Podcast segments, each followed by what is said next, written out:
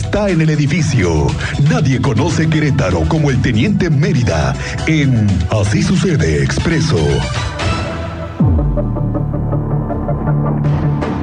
Bueno, como le decíamos, esta tarde ha sido presentado los resultados de todo lo que tiene que ver con el tema de seguridad pública, porque se ha dado hoy este nuevo Consejo de Seguridad en el que vienen las autoridades municipales, obviamente todo el tema de seguridad, todo el gabinete de seguridad en pleno está en este consejo, los alcaldes que llevan parte de la estrategia junto con los directores de seguridad pública y todos los que tienen que ver con estas asesorías de esta rama. Y bueno, pues hoy se dan muchos, muchos temas. Teniente Mérida, ¿cómo te va? Muy buenas tardes. Muy buenas tardes, Miguel Ángel. Buena tarde a nuestra audiencia. Cristian, muy buena tarde.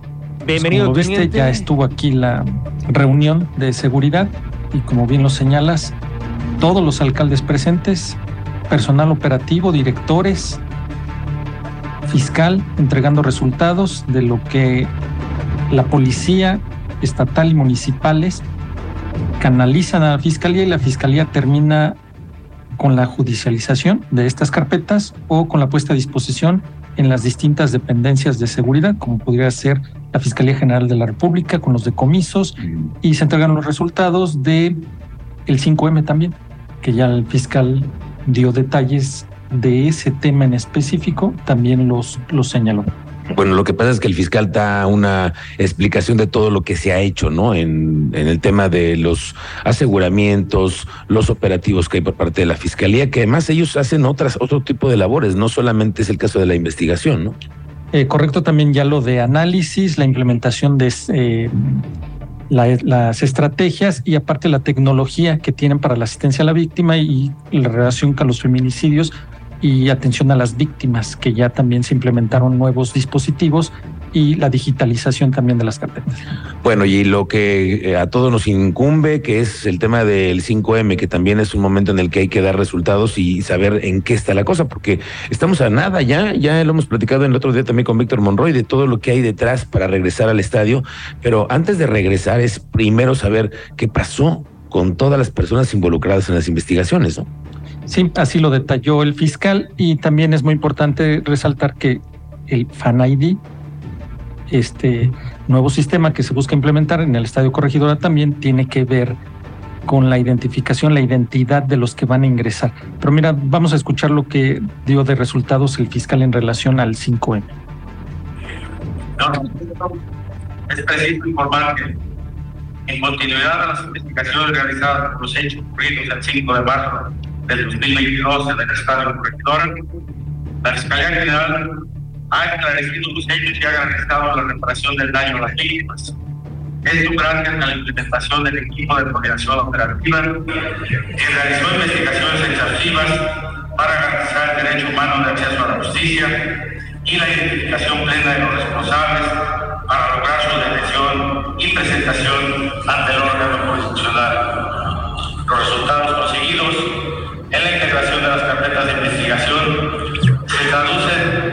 56 sentencias condenatorias para los responsables, que en su conjunto representan más de 160 años de prisión y una a este Consejo que la Fiscalía General se ha fortalecido institucionalmente con el arranque de las obras para las dos nuevas unidades de investigación en los municipios de Siquil Montes y El Marqués. Esos son los resultados que entregó el fiscal en cuanto al tema del 5M. Bueno, pues sin lugar a dudas todavía hay cosas que nos gustaría saber, porque también eh, quedaron pendientes casos en el Tribunal Superior de Justicia, también allá se llevan a cabo otras, otro tipo de audiencias, porque también había habido servidores públicos involucrados, ¿no? Sí, recordamos que algunos fueron dados de baja durante el proceso, otros fueron reinstalados. Durante el proceso ya se recabaron las declaraciones y cuál era su, su operatividad en ese día y ya de ahí se deslindaron responsabilidades y algunos regresaron a la actividad y otros continúan suspendidos. Bueno, ¿qué retomamos de esta reunión del Consejo Estatal de Seguridad Pública? Los avances en lo que ha sido el tema de la compra de tecnología, la adquisición de tecnología para mejorar la eh, vigilancia en las calles con las cámaras. Uno son los detectores, los arcos que también se están instalando en Querétaro, que tienen que ver con el tema de la velocidad y la detección de las placas, ¿no?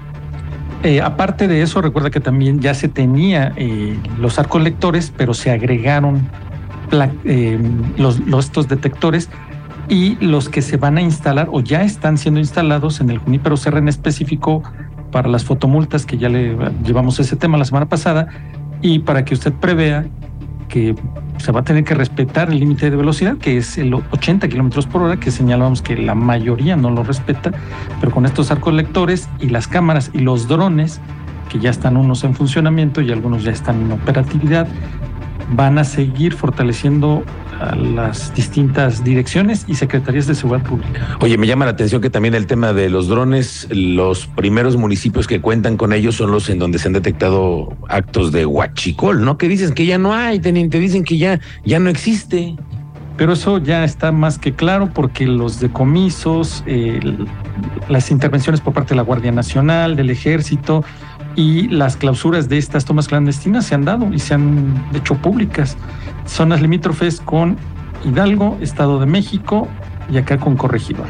Y es donde ya están operando algunos de estos drones, San Juan del Río, Corregidora, Querétaro Capital, el Márquez. Parte de los que ya están operando, de los que ya tienen dron. Claro, y además es una zona que también, pues, de las más pobladas, también hay que decirlo. Me llamó la atención también lo que se expuso en esta reunión en donde el secretario de Seguridad Ciudadana, Giovanni Elías, dio los detalles del centro penitenciario, porque hay que decir que los centros penitenciarios dependen de la Secretaría de Seguridad Ciudadana, ¿no? Entonces, como parte de esta estrategia, el secretario dio unos números que tienen que ver con respecto a lo que se ha identificado en el entorno internacional a los penales de Querétaro y sobre todo de seguirlos em, auditando permanentemente y esto fue lo que dijo con respecto al tema de los centros penitenciarios y cómo están catalogados a nivel internacional. Con un centro estatal de especialización penitenciario único en el país, donde se profesionalizan al personal de custodia, policía procesal y personal técnico, además de que recientemente se firmó un memorándum de entendimiento con la Universidad de Sam Houston, Texas, mediante el cual nuestras instituciones estrechan lazos académicos de intercambio de experiencias y de colaboración en materia educativa. Con lo anterior, este centro se vislumbra como epicentro de la formación penitenciaria en el país. Ejemplo de ello es la impartición del curso de análisis de información de inteligencia penitenciaria con 29 participantes de sistemas penitenciarios de Guanajuato y Ciudad de México así como el Foro Internacional de Liderazgo Ejecutivo, en el que participaron directivos del sistema penitenciario de 19 entidades, lo anterior realizado en conjunto con INL.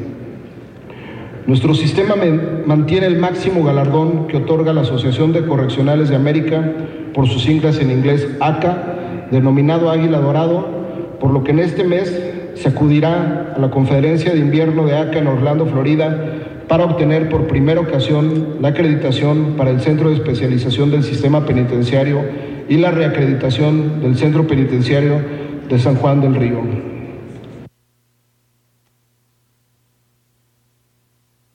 Se dejó también muy claro que no existen motines, riñas al interior. Esto es parte de la certificación que está buscando y lo más seguro es que lo vayan a conseguir que a nivel internacional, de los pocos estados, específico los centros de readaptación de Querétaro, que no han presentado este tipo de actividades, los motines. Ya llevamos tiempo que no registramos un motín o una, un conato de violencia dentro de los penales. Digo, supimos de, de, hechos de molestia de parte de los internos cuando estuvieron en la época de cero visitas, ¿no? ¿Te acuerdas por el tema de COVID? Pero más allá no se han escuchado otro tema, ¿no? No, y te digo que esa certificación lo más seguro es que la vayan a conseguir, les daremos parte. Y también se habló de la capacitación por parte del capacitación internacional lo hiciste mención por los, la policía colombiana que vino y que se había dado detalle de al menos poco más de 78 elementos ya capacitados. Y son 322 policías queretanos, fueron nueve cursos especializados en investigación criminal, inteligencia y contrainteligencia. Quien no estuvo presente fue la secretaria de gobierno, Lupita Murguía, pero ella está en una reunión en representación del gobernador una coordinación interinstitucional en materia de seguridad en la que está participando el gobierno federal, Querétaro, Michoacán y Guanajuato. Y de ese también se van a dar detalles de esa reunión porque también se trabaja de manera coordinada con esos estados. Y la que llegó tarde fue Clara Luz Flores eh, Carrales, la secretaria ejecutiva del Sistema Nacional de Seguridad Pública, que es la representante del gobierno federal que viene a esta reunión. Hay que recordar que el presidente de la República, cuando inició el sexenio, ¿te acuerdas? Decía que él eh, iniciaba su día con una reunión en las, eh, con las autoridades militares para que le dieran los pormenores, muy temprano. Pero aquí la reunión fue a las 12 del día, teniente. 12 del día. Digo, sabemos que la carretera no tiene perdón, y tiene agenda, pero llegar 24 minutos tarde a una reunión de un Consejo Estatal de Seguridad Pública me parece que no fue una cortesía tan correcta para los invitados. ¿eh? Habría que checar por qué tanto tiempo, ¿no? 24 minutos ya, casi los 30 minutos para trasladarse de un punto a otro. Bueno, ahí no sabemos qué se le atravesó. Vamos a estar ahí al pendiente a ver qué, qué refieren en relación a ese retraso, ¿no? Pero al final sí llegó. Oye, y todos los titulares de las policías también aquí, ¿no? Con sus jefes, eh, ahora sí que cuadrándose con las, eh, con los estrategas en el tema de seguridad, ¿no? Sí, señalábamos que estaban los coordinadores operativos, directores, secretarios de seguridad pública de los municipios y también los presidentes municipales que vienen acompañados por sus titulares de seguridad a rendir este informe. Un informe que se ha terminado hace rato aquí en el Querétaro Centro de Congresos y le hemos estado dando parte de lo que han sido los diversos, eh, las diferentes posturas y lo que están informando las autoridades. Lo que vemos es a un equipo de seguridad encabezado por el estratega Juan Martín Granados, por el fiscal general Alejandro Echeverría y todos los directores de las policías alineados, ¿no? A una misma estrategia para evitar como, bueno, lo que están ellos buscando es blindar al Estado, ¿no? Sí, de hecho hubo también una reunión en el vecino estado de Hidalgo y también se refirió que trabajaban para las zonas limítrofes con el Estado de México y Querétaro. Ahí en esa reunión también se mencionó que se buscaban fortalecer esas zonas limítrofes y trabajar de manera coordinada. También se busca el intercambio de información, porque es lo que están tratando de identificar grupos delincuenciales que trabajan o que empiezan a brincar de un lado al otro cuando ya están siendo buscados por la de Hidalgo o por la de Querétaro, atraviesan las zonas limítrofes y buscan operatividad, que eso es la coordinación que busca tanto Hidalgo, Estado de México, Querétaro y en esa reunión donde se encuentra la secretaria de Gobierno, Lupita Murguía, que también va a traer resultados de Michoacán y Guanajuato con el intercambio de información que está en proceso esa reunión. Muy bien, teniente. Bueno, pues hasta aquí el reporte de este consejo. ¿Qué otra cosa tenemos en el avance de, del, parte de novedades? Porque también hoy tuvimos la sesión, ¿no? En el tribunal para ver la eh, intermedia, la audiencia intermedia del probable feminicida de esta niña, ¿no? Sí, de hecho, eh, esa audiencia intermedia que está en proceso, eh, familiares de la menor buscan que eh, la audiencia, este juicio no sea abreviado y se vaya, lleve todo su proceso y se busque la máxima y no sea un juicio abreviado para buscar reducir la pena con este, esta persona, que ya le dábamos detalles, pero está en proceso y es la intermedia, entonces todavía nos falta la final, donde se le dicte sentencia, que estaremos dándole seguimiento.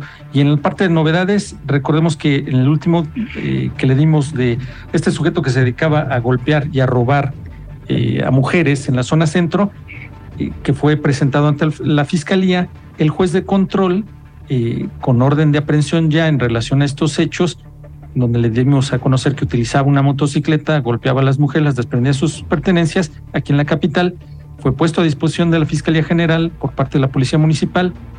Se identificó el domicilio de este sujeto que estaba en San José el Alto, se solicitó una orden de cateo y ahí se localizaron distintos indicios que en su momento están siendo analizados e identificados como los objetos que fueron robados en días anteriores.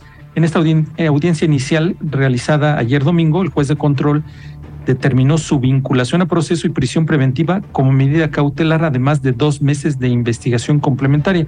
Entonces, los resultados que implementó la Secretaría de Seguridad Pública dieron resultado porque el juez de control aceptó las pruebas, se cateó el domicilio de esta persona y se hallaron objetos que están siendo analizados que serían de la carpeta de investigación que se iniciaron días anteriores también por la Policía Municipal.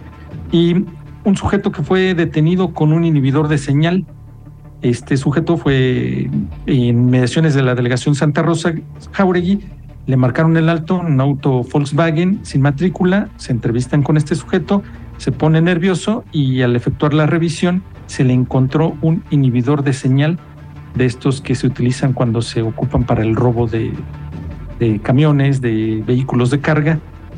Por lo mientras se puso a disposición de la Fiscalía General y ya tendrá que hacer su, su investigación para qué era utilizado este sujeto, utilizaba este sujeto este inhibidor de señal. Me quedo con esa pregunta, teniente. ¿Para qué utilizas un inhibidor de señales? Porque andas haciendo algo malo, ¿no? Sí, andas de travieso, andas bloqueando las señales GPS de las aseguradoras o de la posición satelital de las unidades, que es para lo que se utiliza. Vaya, bueno, pues sí, traer un inhibidor no es cualquier cosa. Y ya que lo traigas es que probablemente te andes haciendo alguna maldad. Bueno, teniente, pues estamos pendientes. ¿En dónde te encontramos en redes sociales? En Twitter, Mérida 7776, ahí estamos eh, atendiendo a la ciudadanía. Muy bien, teniente, pues gracias. Señor Cristian Lugo, vámonos a la pausa. Vamos a una pausa, regresamos en breve, no se despeguen, participen con nosotros, 442-586-1011. Regresamos.